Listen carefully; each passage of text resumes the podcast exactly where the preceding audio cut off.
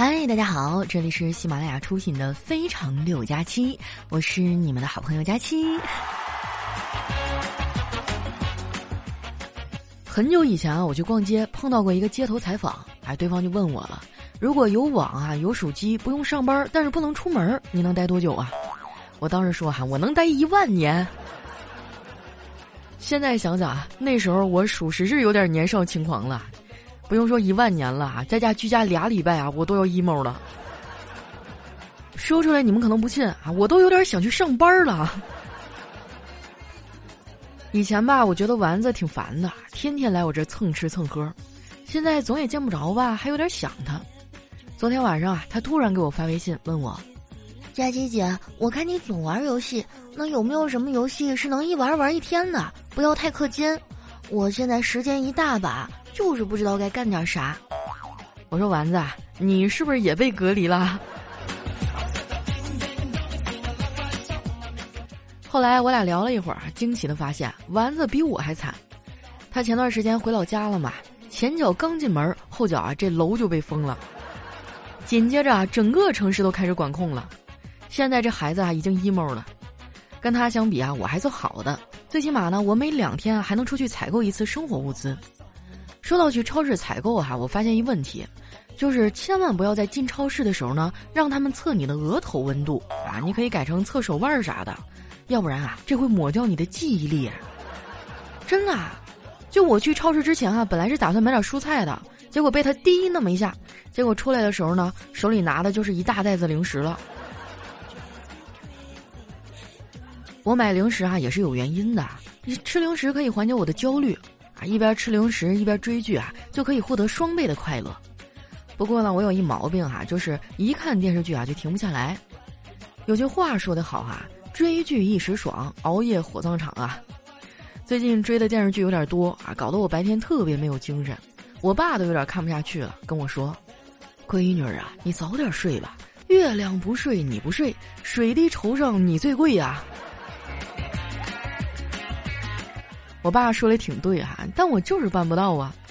我感觉我现在熬夜啊是心理需求，哎，这属于报复性的熬夜。以前上班的时候吧，没有什么时间是自己的，每天都觉得自己活得特别累。我发现这人哈年纪大了，精力就跟不上。我就像是旧手机里的电池，即使你帮我通宵啊充了十个小时的电，到了早上我的电量依旧只有百分之六十。当然了，报复性熬夜呢，对我身体也不好。我现在每天啊，都是一副病歪歪的样子。最近啊，这哈尔滨的暖气也快停了啊，屋子里已经有点冷了。我怕感冒啊，就又加了一床厚被子。昨天晚上我在被窝里哈，我就想，那些腿儿短的人真好啊，太羡慕他们了。被子横着盖、竖着盖都行，冬天觉得冷啊，还能对折起来盖。哎，就不像我，晚上睡觉都不敢伸腿儿，伸直了脚就冷。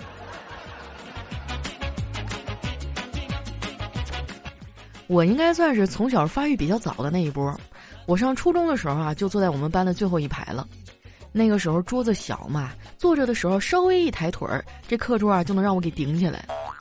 后来家里的学习桌也小了，我妈呢就掏钱给我买了一块老榆木的板子，还让我拿着回家。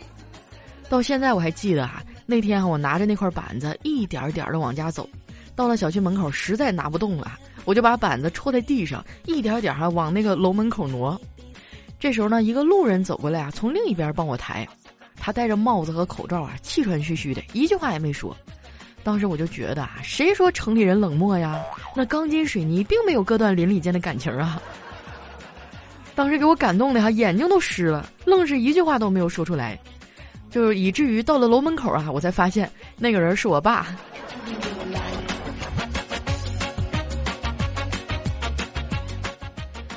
最近啊，在家里居家隔离啊，天天跟老头待一块儿。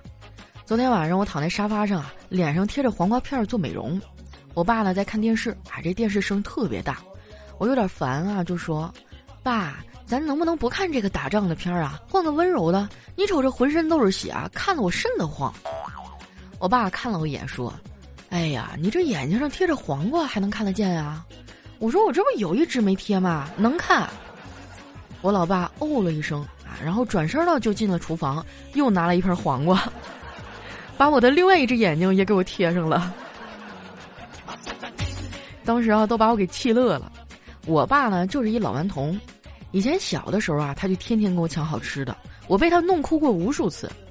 现在我长大了，他就天天埋汰我，给我整生气了再过来哄我。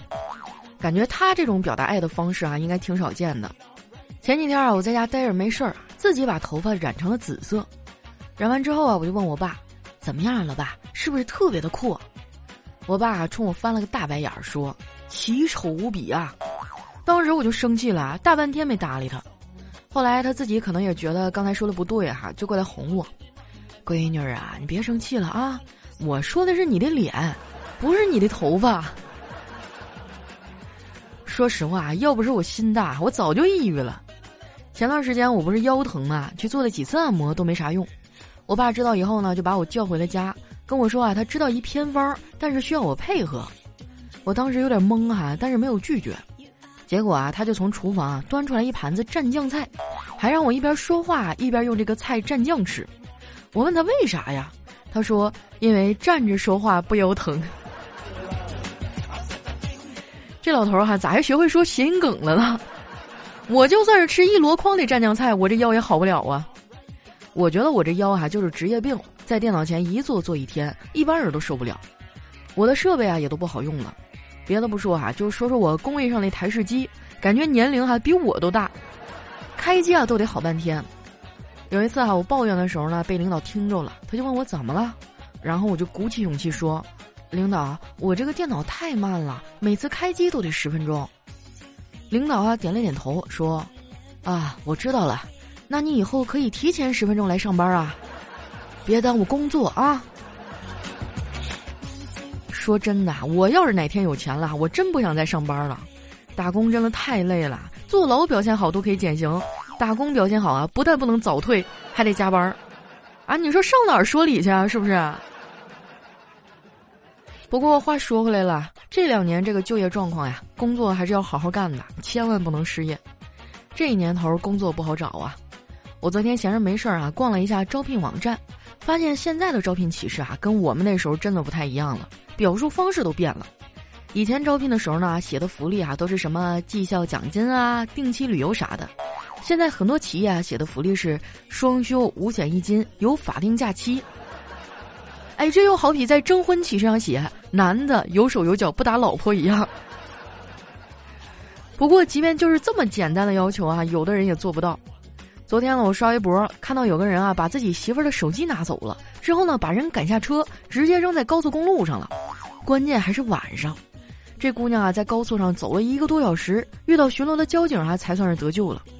哎，我觉得特别生气啊，就把这条新闻呢发到了朋友圈里。没想到啊，被我嫂子给看见了，他就把我哥拉过去啊，一顿问话，提出各种假设性的问题。我哥呢是被折腾的够呛啊，偷偷发微信啊，问我该咋办。我说。你可以以其人之道还治其人之身呐！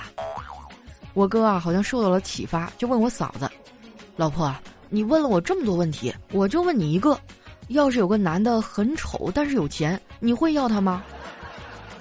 我嫂子说：“干嘛不要啊？你这又穷又丑的，我都要了。”我觉得我嫂子有点过分了啊！瞎说什么大实话呀，多伤人！平时啊，我就爱和我嫂子聊天儿。最近居家隔离没事儿干嘛，我们俩每天下午都得聊一会儿。昨天啊，我们俩聊到养孩子，我嫂子就感慨地说：“这人呐，只有长大了才会理解父母。小时候，我每年暑假都会跟着我爸回老家待一段日子。我爸那个人呢，特别抠，每次都会说车票贵，然后把我妈一个人留在家。我每次看到我妈，笑容满面的目送我们离开，心里就很不是滋味儿，觉得我妈在强颜欢笑。”她可真的太可怜了，现在我也当妈了，才理解了我妈当时的心情。原来那时候她的笑真的是发自内心的呀。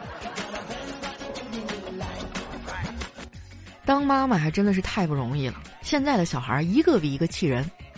最近孩子们不是在家上网课吗？小辉啊就不好好上，总开小差，昨天连作业都没写啊，就玩了好几个小时手机。我嫂子特别生气啊，就把他拉到一边，语重心长地说。儿子，你怎么就不知道争气呢？你知不知道马斯克在你这个年纪已经通过学习编程赚到人生的第一桶金了？小辉说：“你说的没错呀，妈妈。可是你知不知道马斯克在你这个年纪已经是世界首富了？”我觉得小辉啊，多少有点身在福中不知福啊。我们小时候谁敢这么顶嘴呀？屁股给你打开花了。我觉得那个时候吧，就是太傻了，不像现在啊，网络这么发达，孩子们接收到的信息啊也比较丰富。不过啊，我一直都觉得网络是把双刃剑。就拿我来说吧，深度手机依赖症患者，基本上啊就到了没有网就活不了的状态。不过呢，我已经在考虑啊减少上网的时间了。啊，倒也不是说我多上进哈，要开始过自律的生活了。我这么做呢，主要是因为现在的网络环境变了。原来是现实中受气啊，到网上来找乐子啊。现在呢是在网上受气，回到现实中还是受气。当然了，视频可以少刷，还微博可以不看，但是网购不能停啊。最近呢，因为疫情在管控啊，但是快递没有停。我每天啊都会买很多东西，在家待了这么多天啊，我胖了，钱包瘦了。丸子还安慰我呢，他说：“佳琪姐，虽然你钱包瘪了，但是返利公众号里的钱变多了呀。”丸子这脑回路啊，我也是服了。不过能省钱啊，还是挺好的。你们要是经常网购啊，可以关注一下我的返利公众号，名字呢叫丸子幺五零啊，就是丸子的汉字加上数字一百五。搜索方法很简单哈，打开微信，点击搜索栏，在搜索指定内容里呢，选择公众号，打出丸子幺五零这几个字儿啊，这样跳出来的第一个号就是我们的返利公众号了。关注完之后记得置顶哈，这样用的时候也比较方便。除了网购能省钱啊，像什么打车呀、加油啊、点外卖哈，都有相应的优惠和返利。最后呢，我再强调一遍啊，咱们这个新的返利公众号叫丸子幺五零啊，老听众都懂哈，新听众不懂的你可以向老听众去问一下。十七岁那日不要脸，参加了挑战。明星也有训练班，短短一年太新鲜。记得四哥、发哥都已见过面，后来荣升主角太突然。廿九岁颁奖的晚宴。一段音乐，欢迎回来啊！一首非常经典的老歌啊！我相信旋律刚一响起来的时候，就有朋友猜到是什么名字了，对吗？如果知道的朋友哈，把这首歌名打在我们下方的评论区，好不好？那接下来时间啊，回顾一下我们上期的留言啊。首先这位听众呢叫佳期家的硬币，哇，好久不见了，硬币哥。他说窗外啊雨淅沥沥的下，他双眼望着我说：“见家长吧。”我不禁心头一震。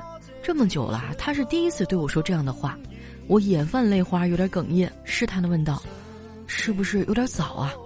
他的情绪居然有些激动，还敢讨价还价？你已经两天没有交作业了，赶紧叫家长。这剧情的走向跟我想象的不太一样啊。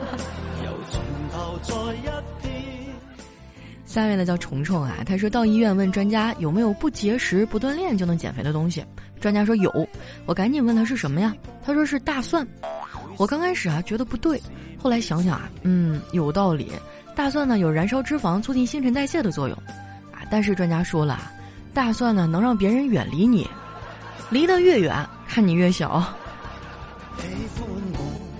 哇，说到蒜哈，我不知道咱们现场有没有不吃蒜的朋友。我每次吃烧烤的时候，旁边一定要备一小碟蒜啊，或者吃烤肉等等的啊，你就会发现咬一口蒜，哎呀，那整个的香味儿就被提起来了，整个的这个就得到了升华。但是我跟男生出去的时候，一般都不敢这么放肆。我就特别想问一下，男生对于喜欢吃大蒜的女孩子是怎么看的呀？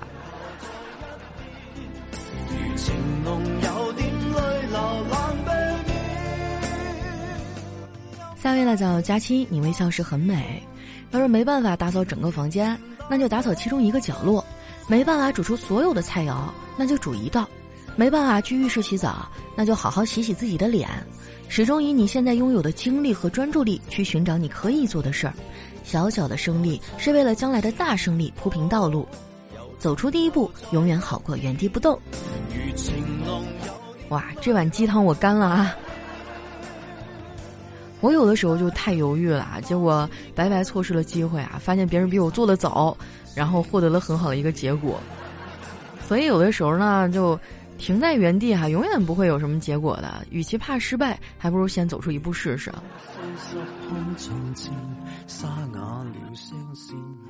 下面呢叫单调三十二白，他说沈从文追张兆和的时候啊，沈是老师，张是大一学生。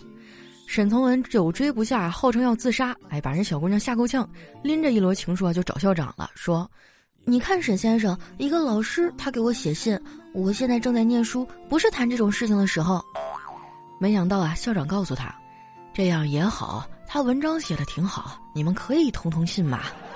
”哎，这个缺德校长呢是胡适。下面呢叫佳期的玉兔子啊，他说我带一朋友呢去医院做手术，他因为怕自己上手术台啊麻药劲儿过了，醒得太快，就在做手术前一天晚上呢去网吧熬了个通宵。本来啊上手术台打过麻药之后啊应该一个小时以后醒，结果啊他愣是睡了二十多个小时。睁开眼以后啊就看到院长、副院长哈等等一大群人围着他，麻醉师啊在一旁瑟瑟发抖。哎，你说这个哈，让我想起我高三毕业那年啊，就是嗯出去打工嘛，体验生活。然后我在一个小网吧当收银，那时候就是上一天一宿啊，歇一天一宿。我头一次熬那么大的夜哈，整整四十八小时没睡觉。回到家哈，我连饭都没吃就睡着了。结果等我终于睡饱了，醒来的时候，我发现都已经是第三天的早上了。对，就中间整整睡过去二十四小时，我都不知道。情歌总唱不下面呢叫星光灿烂，他说在职场啊找搭档呢就要找赵云这样的人，冲锋的时候呢赵云会冲在你的前面啊，你只要压阵就行了；撤退时候呢他会替你断后，你只要先走就行了；你被包围的时候呢赵云会来救你，只要你还没死就行了；领功劳的时候赵云会分你一半，你只要站在他的身边就行了。太难了，大部分时间都是我在冲锋陷阵，然后别人先跑了。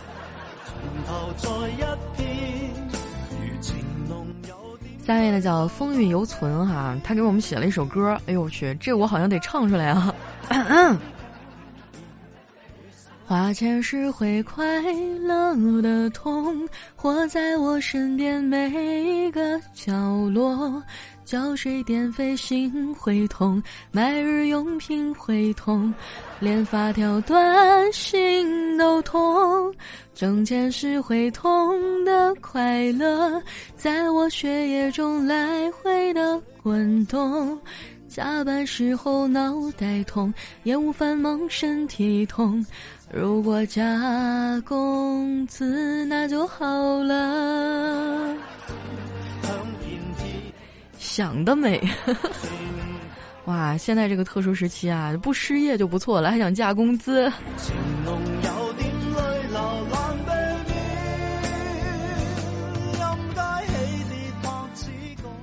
下一位呢叫晚安，他说老板娘啊，请大伙儿去 KTV 玩，我凑巧了坐在他旁边，看他往酒杯里啊放了一颗小番茄，我知道啊他挺懂养生的，于是呢也往自己的酒杯里啊放了一颗小番茄。然后呢，他就把小番茄吃了，放了一颗话梅。我也把小番茄吃了，放了一颗话梅。再然后呢，他把话梅也吃了，放了一片柠檬。哎，我也学着做，把话梅吃了，放一片柠檬。这时候他说：“你够了啊，别学我，我就是要区分一下咱们俩的酒杯。”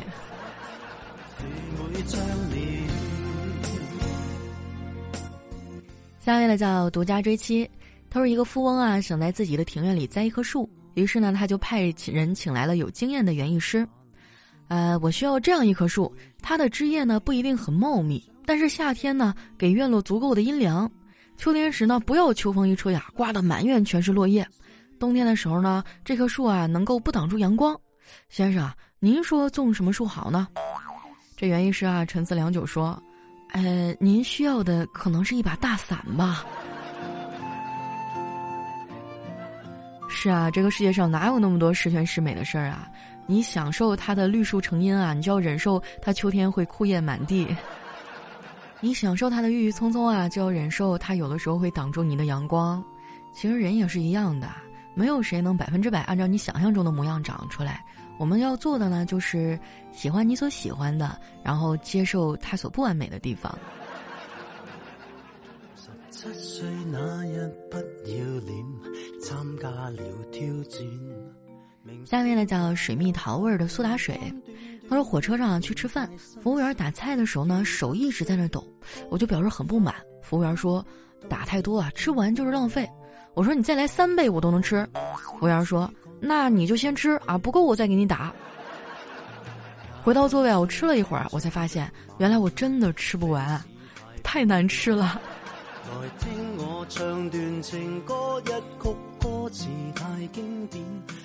下面呢叫恋爱专家，他说：“为什么一定要带女朋友去游泳呢？第一，看看啊是不是真的是女的；第二呢，看看她不化妆的样子；第三呢，看看她的身材；第四啊，教会他游泳，这样啊以后就好回答。我和你妈同时掉水里哈，你先救谁了？哎，自己游呗，是不是？我有没有好聪明？这一下水啊，什么都解决了。”就你能啊！就算你教他游泳，又能怎么样呢？他会有一百个问题等着你。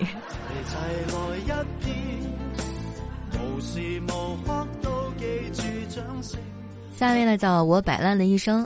他说我优雅的坐在列车靠窗的位置，忧郁的眼神望着远方啊，不断跳跃的风景，唏嘘的胡茬子啊，显示了我走时的匆忙。还有小桌上那瓶矿泉水，显示了我的不羁与放纵。就那么静静的思考过往人生，时而双眼微闭，让疲倦的身体有片刻歇息。哎，怎么昨晚就忘了给手机充电呢？对呀，不然哪有这么多的牢骚，这么多的感慨啊？此时此刻应该一脸猥琐的笑容盯着手机屏幕。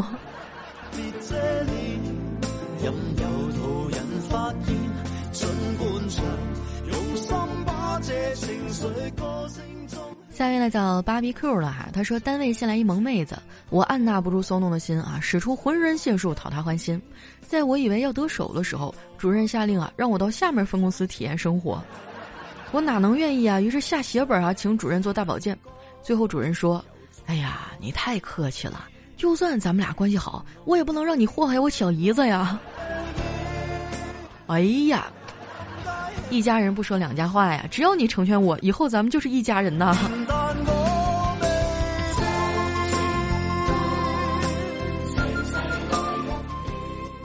下一位呢叫佳期，你是我的云彩。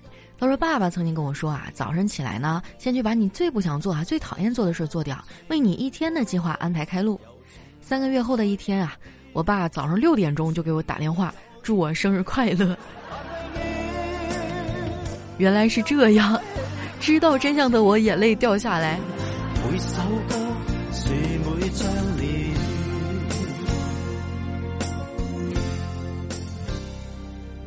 下面呢叫品如的衣柜，他说下午闲聊啊，一个女同学说她最近有些失眠了，然后望着窗外啊，神情忧郁。大家问怎么了，他说，也许是我对文字实在太敏感了。我心想啊，这姑娘平时书不看课不上哈，想不到也有如此纤细文艺的心灵。于是呢，就用深沉的口气说：“也许你应该看看帕慕克。”这女同学啊，一边挠着胳膊，一边瞪我。我说的是蚊子，你说的是谁啊？哎呀，真的是和学渣的世界无法沟通，对吧？下一位呢，叫听友九五零幺五八零三，他说：“我吹过你吹过的风，这算不算相拥？啊，当然算了。”算密接哈，我走过你走过的路，算不算相逢？算次密接。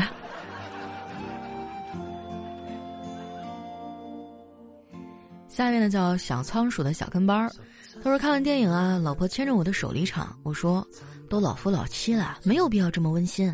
他说你没有听到广播吗？请带好随身垃圾。下一位呢叫丑女漂亮，她说今天上班啊，地铁超级挤，一个男的不小心踩了女的一脚，说了声对不起，怎料这女方啊不依不饶，连声怒骂，这男的实在是忍受不了了，拿出手机对着他，把手机上那个学说话的汤姆猫打开了。啊，那个小游戏有一段时间特别火啊，但是我玩着玩着就觉得没意思了。下面呢叫佳期的雨熙。他说晚上公司聚餐啊，由于不胜酒力，一早呢就做好了应对之策。果不其然，聚餐没多大一会儿啊，旁边一位同事就递过来一大杯白酒，面带嘲讽的对我说：“量小非君子，是男人啊就把这杯酒干了。”我听到以后啊，不紧不慢的掏出一瓶农药放在他面前：“无毒不丈夫，是男人就把这瓶农药干了。”后来呢，你们俩都进医院了。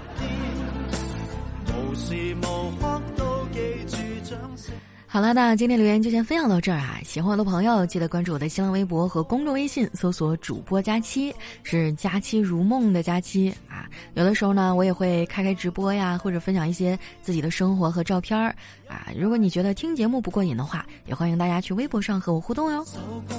那今天我们的节目就先到这儿啦，我们下期再见。